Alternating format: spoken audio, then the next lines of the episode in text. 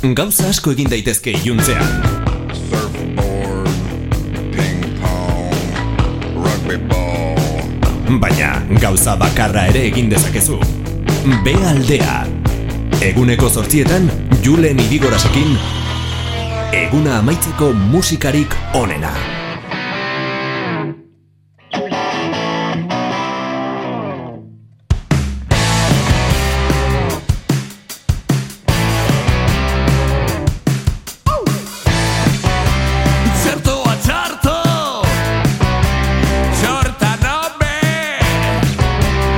Arnasatzat darizu Mozalik gabe Euren izena irakurri eta ez ezagunak egiten zaizkizun arren, oso ondo dakizu nortzuk diren.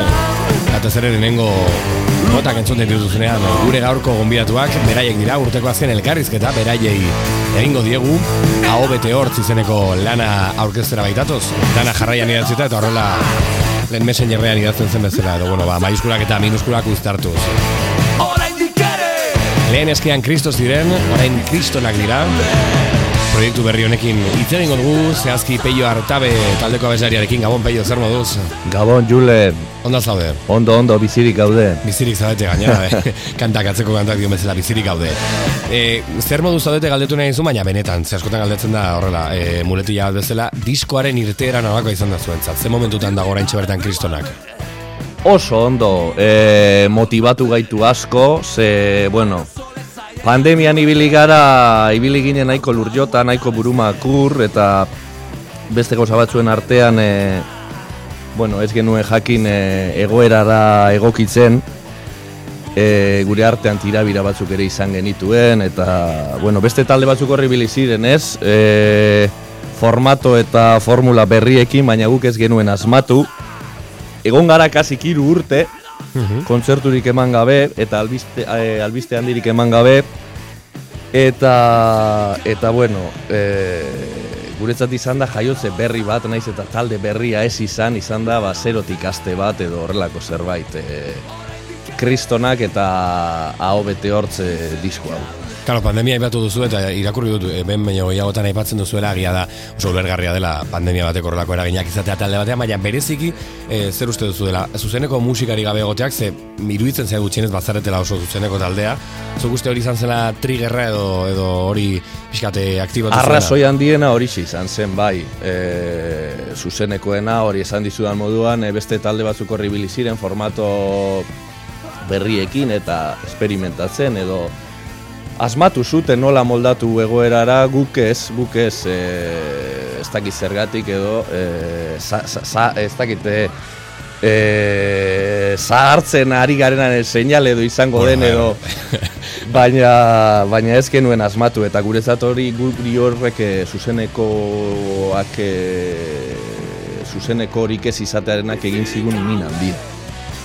Bai, a ber, esan behar nizun, eh, ez egokitzen, eh, bueno, jaki, bueno, egokitzapen horretan ez sartzeak eh, zer ikusi izan dezakela, baina ez dakit zure zuen sentsazioa hori zen ere bai, baina ematen zuen eh, ezin zinela atzean gelditu, ez? Mundu guztiari zen, bueno, karo, denbora liberazioan jendeak, asko gutxienez, etxean zoden, eta zer egingo dut, ez? Talde bezala, eh, bideoklip bat, erakusten nere burua pijaman, eh, telematikoki ez dakin norekin kolaborazio bat, ez dakize, ez gintun pixkat estresatu horrek ere bai, esan et, eh, norgein horrek, badakit, Seguraski bizi haupena zela besterik ez, baina horrek estresatu zuen eskean kristo ala ez bereziki.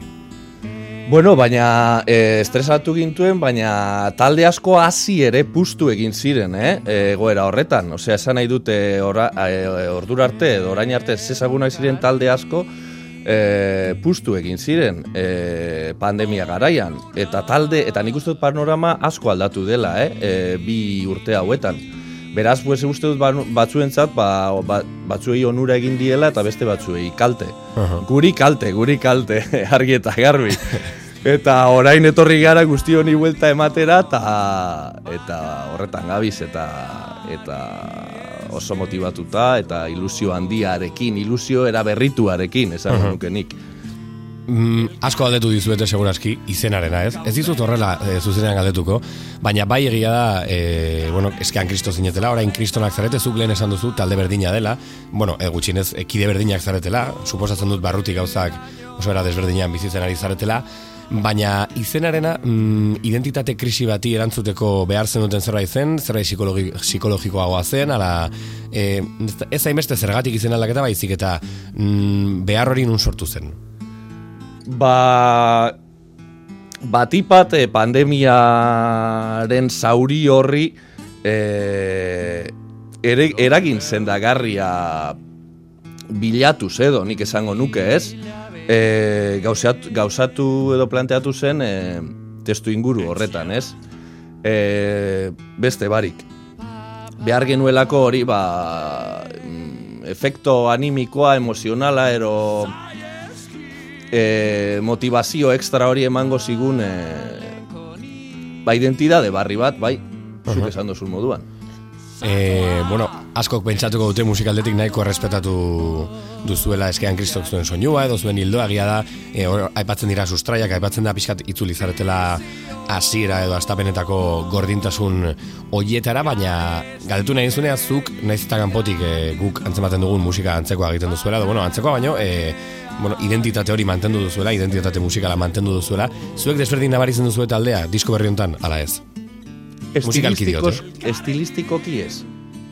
Musika estiloari dagokionez, e, nabari da berdinak izaten jarraitzen dugula eta musika bertsu egiten dugula eta e, egiten jarraitzen dugula, ez? E, estilistikoki, e, bueno, beti izan gara edo bandera hori beti atera izan dugu, bandera hori and rollaren bandera hori eta eta horretan e, jarraitzen dugu eta jarraituko dugu, eh?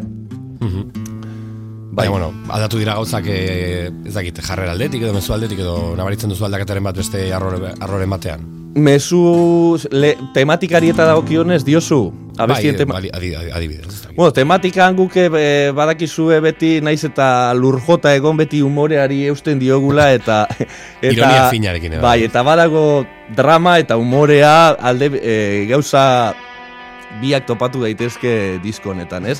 E, umorea e, disko umore handiko diskoa da, baina aldi berean e, serioa, ez? Ze, bueno, norbaitek esaten zuen moduan umorea oso gauza serioa da, ez? bai, bai. Eta eta eta horixe, horri eusten diogu eta utziko diogu bai. Victor Sánchez eta Elkar Estudioak tuneleko argi bezala aipatzen dituzue behin baino gehiagotan zuen egoera zailo horretan, zuen krisi horretan, musika eginez egin zenuten aurrera. Bai, bueno, Victorrena eta Victorren, Victor Sánchez e, gidatu gaitu prozesu honetan eta da disko bat egin duguna apurka apurka, ez zen izan estudiora sartu eta harrapaladan sortzi kanta grabatu eta eta listo, ez? E, joan ginen lehenengoz e, Elkar estudioetara, grabatu genituen bi hiru kanta Victorrekin, ea ikusteko ere bai ze feeling zegoen eta gure artean, gero handik e, hilabete bira edo bueltatu ginen berriz beste bi hiru kanta grabatzera eta horrela satika satika, eh, apurka apurka egin dugu diskoa, eh. Eta Egin hori ez den bezala, e, bide batez, bate batek ez badimaki, normalean egiten da, arrapaladan, eta agian ez dakit zuentzat lehenengo aldia zen horrela lan egiten zenutela, baina patxada horrek edo, patxada baino, e, denboran luzatze horrek, agian beste perspektiba bat ematen dizu ere bai, ez? Bueno, e, e, ez ala nahi izan da, eh? pizkat obligatuta egin Ah, vale. horrela, eh? bai, bai. E, karo, porque hori esan dizudana, eh? ba, zelan ibili garen, eta, gure, eta denbora gabe, eta, bueno, pandemiaren jaleo guzti hau, eta, eta ba, hori, abesti berriei forma ematen genien inean, e, joan gara estudiora sartzen, eta gauzak probatzen, eta, eta horrela, bai. Kristonak taldeko peio hartaberekin gaude gaurkoan, hau bete hortzi izeneko lan atera dutelako, eta bertan horrelako kantako de, mugi mugi bezalakoak, kolaborazio eta guztin.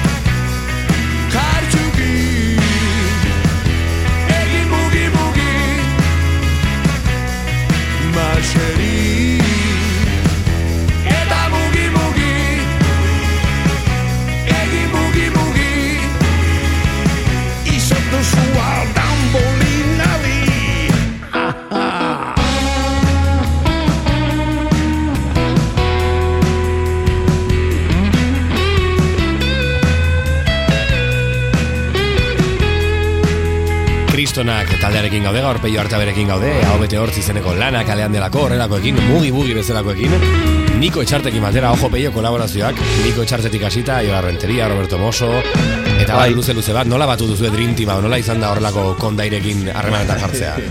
bueno, kolaborazioak izan dira batez ere nire kapritxoa.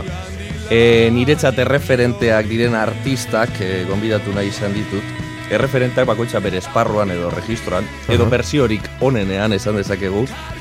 Eta uste dut oso ondo txertatu ditugula gure abestietan, ez? Asmatu dugula behar zuten tornuia ematen. E, Nikoren abestia, bueno, entzuten duzu, ez da rock and roll klasiko bat oso bere estilokoa.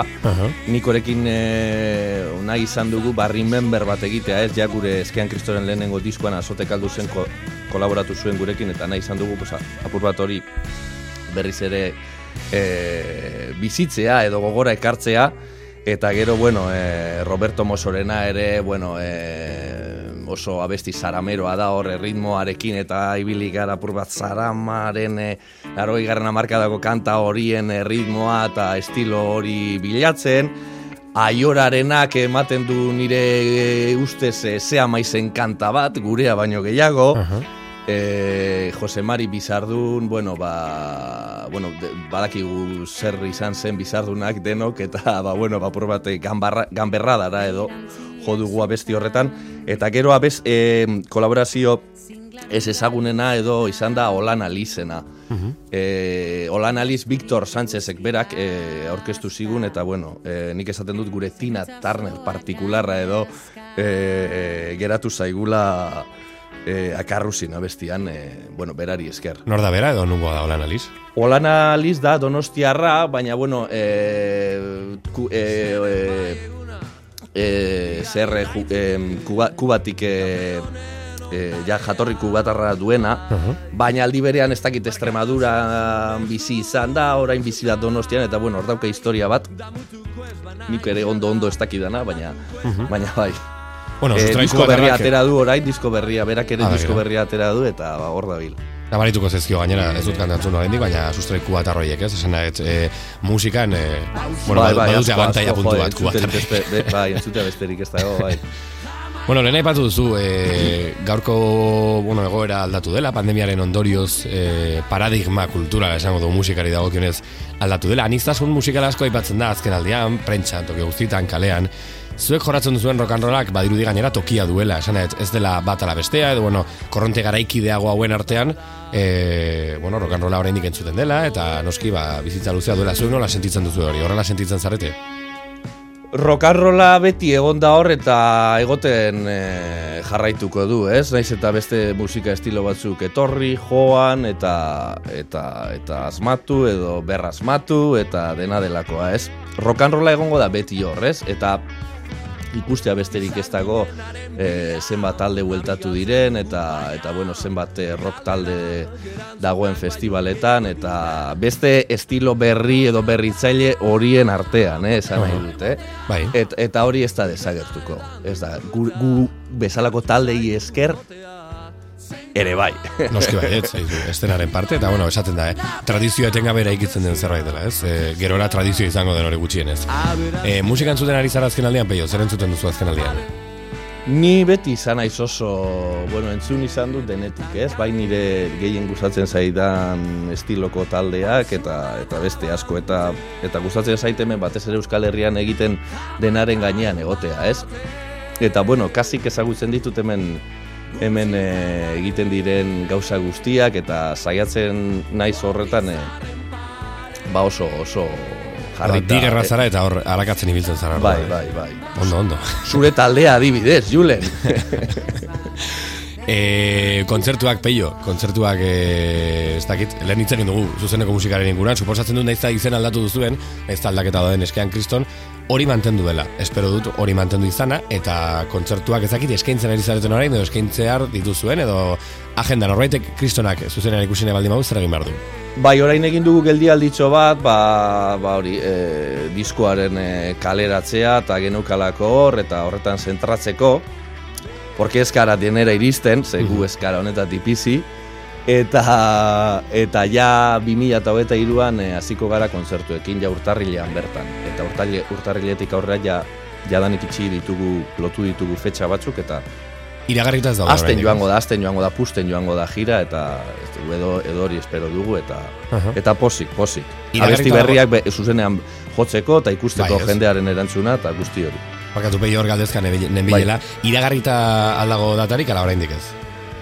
Ez ditugu iragarri oraindik ez. Aha. Ez, iragarriko Adibili, ditugu. jende, e, Hori hori. kristonak Instagramen zaudete, edo sareetan zaudete, bai, suposatzen dut, ez?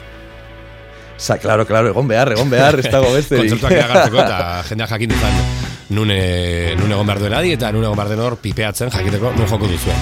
Bueno, ba, hau aukeratu duzu elkarrizketa amaitzeko, akarrusin kostatu zait irakurtzea, eh? Liz, Akarrusin. aipatu dugun hola Lizekin batera egindako kanta, zergatik hau peio.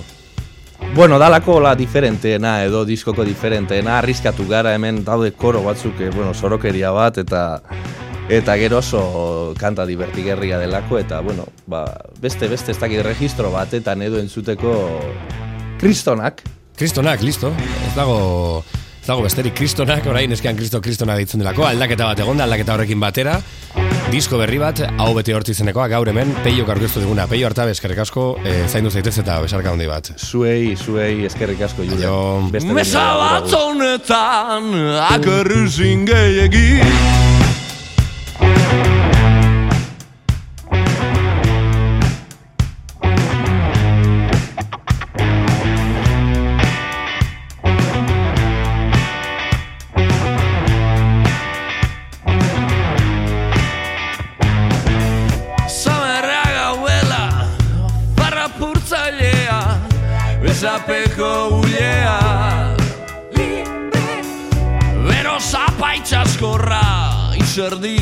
gordina Likitza, lakatza, lokatza Begereke iztu Zimbilizan bulu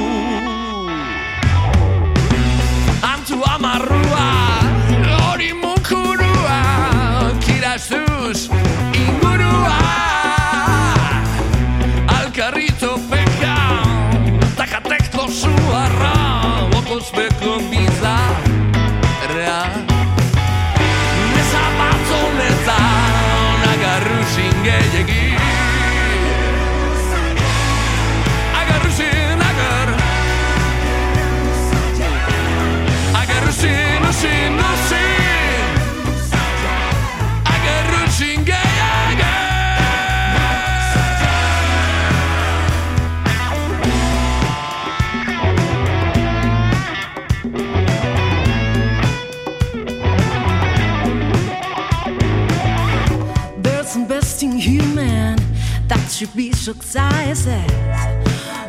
Note exercises, rock and roll smells.